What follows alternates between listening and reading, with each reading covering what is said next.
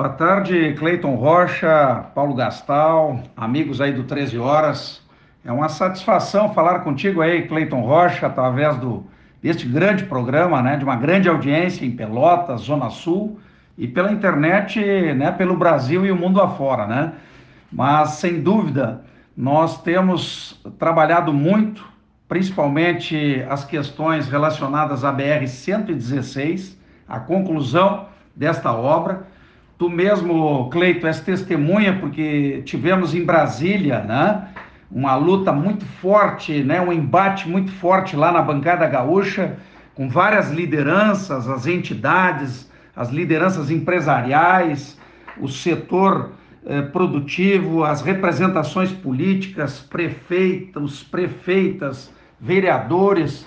Sem dúvida, nos mobilizamos nesses últimos anos para garantirmos a duplicação da BR-116. Esse trecho de Guaíba até Pelotas e o contorno de Pelotas, eles, eles nos dão o acesso ao porto, o porto de Rio Grande, que é o porto de todo o nosso Rio Grande do Sul e do extremo sul do país.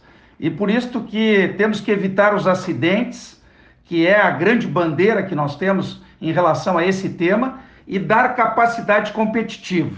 Então, desde que assumi e criamos a frente parlamentar em defesa dessa duplicação, nós conseguimos aí a mobilização, sensibilizar a bancada gaúcha já em, em duas oportunidades, reforçamos os recursos. O governo federal havia paralisado essa obra. Essa obra começou em 2012 e já era para estar concluída.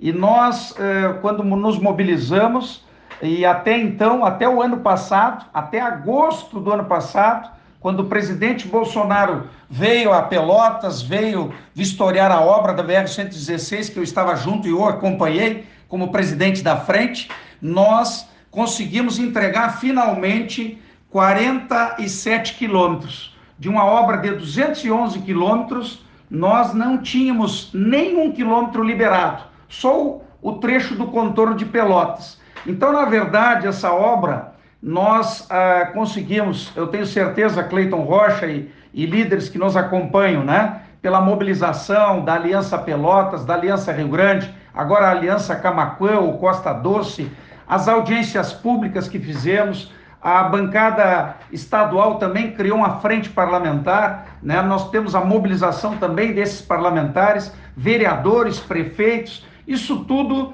né, nos fez eh, fortalecer uma ação eh, de sensibilização, sensibilizando os governos. Começou lá primeiro com o presidente Temer e agora com o presidente Bolsonaro. E a gente fica feliz porque o ministro Tarcísio, né, o ministro Tarcísio Gomes, Gomes de Freitas, o, o ministro Tarcísio, que é o ministro de Infraestrutura, ele que cuida deste ministério, nós conseguimos, através da nossa mobilização, com os meios de comunicação, com a RU, o próprio grupo RBS, outros meios né, de representação da mídia nossa do Rio Grande do Sul e da nossa região, mas sempre teve a liderança tua aí, Cleiton Rocha, que eu não vou cansar de falar, porque tu sempre foi o grande mobilizador através do 13 Horas, e nós conseguimos então avanços importantes. Primeiro, em termos orçamentários.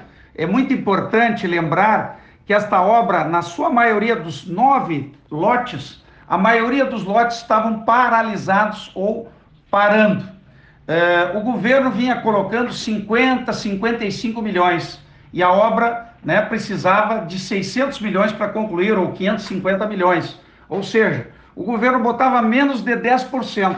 Se seguisse naquele ritmo, levaria mais de 10 anos.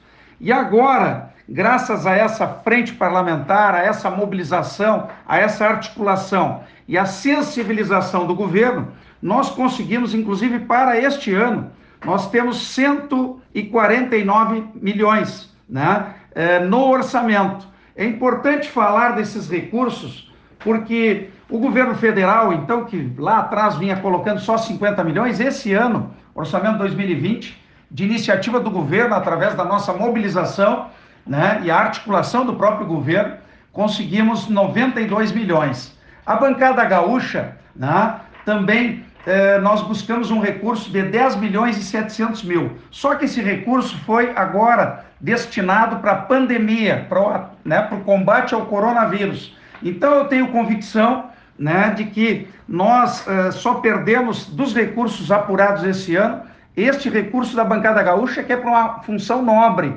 mas tem, teve aí né, da nossa iniciativa, da iniciativa do deputado Afonso Rã, eu coloquei um milhão de reais através dos recursos da bancada. Fiz uma indicação de opção. E nós colocamos aí, eh, como eu participo da Comissão de Viação e Transporte, nós garantimos 20 milhões que está no orçamento para 2020, portanto, um reforço que vai ajudar muito esse ano. E para a duplicação do contorno, né, eh, do entorno aí de Pelotas, nós temos justamente 26 milhões esse ano e precisamos suplementar com outros 15 milhões aproximadamente.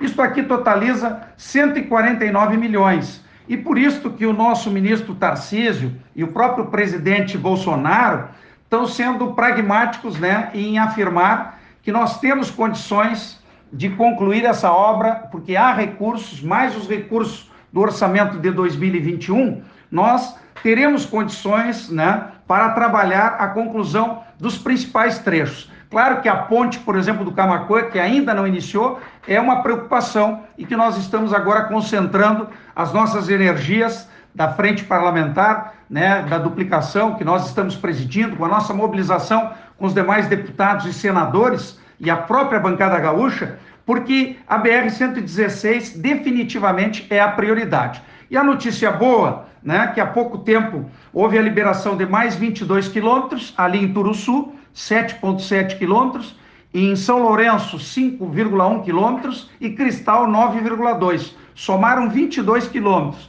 E o Exército Brasileiro liberou outros 5 quilômetros. Portanto, nós temos hoje 74 quilômetros né, de estrada duplicada, oferecendo segurança à vida de quem, de quem viaja, de quem transporta. É muito importante. Um terço é uma grande conquista. E agora, né, temos aí a indicação do trabalho incessante do nosso DENIT, né, que tem sido abnegado junto ao Ministério, para que nós possamos trabalhar com ênfase, né, priorizando esta obra. E conseguimos. Hoje, a obra de duplicação da BR-116 graças a essa mobilização, nós conseguimos que o governo federal está colocando como obra prioritária no Rio Grande do Sul e entre as cinco obras prioritárias do Brasil. Portanto, é uma grande notícia.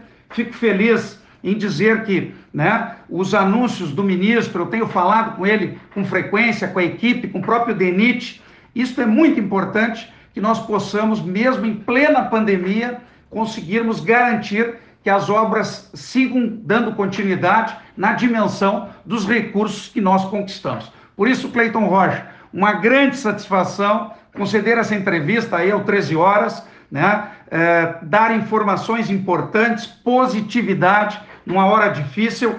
Definitivamente, a BR-116 passa a ser prioridade pelo governo federal com apoio né, do nosso governador Eduardo Leite e com toda a nossa mobilização. Fico feliz, como presidente da Frente Parlamentar, em defesa dessa duplicação, das conquistas que tivemos ao longo desses últimos quatro anos. E pretendemos, sim, né, concluir essa obra e dar continuidade para que nós possamos exportar, receber as matérias-primas, porque a BR-116 é a obra estruturante mais importante do sul do país. Um forte abraço, um bom dia de trabalho a todos.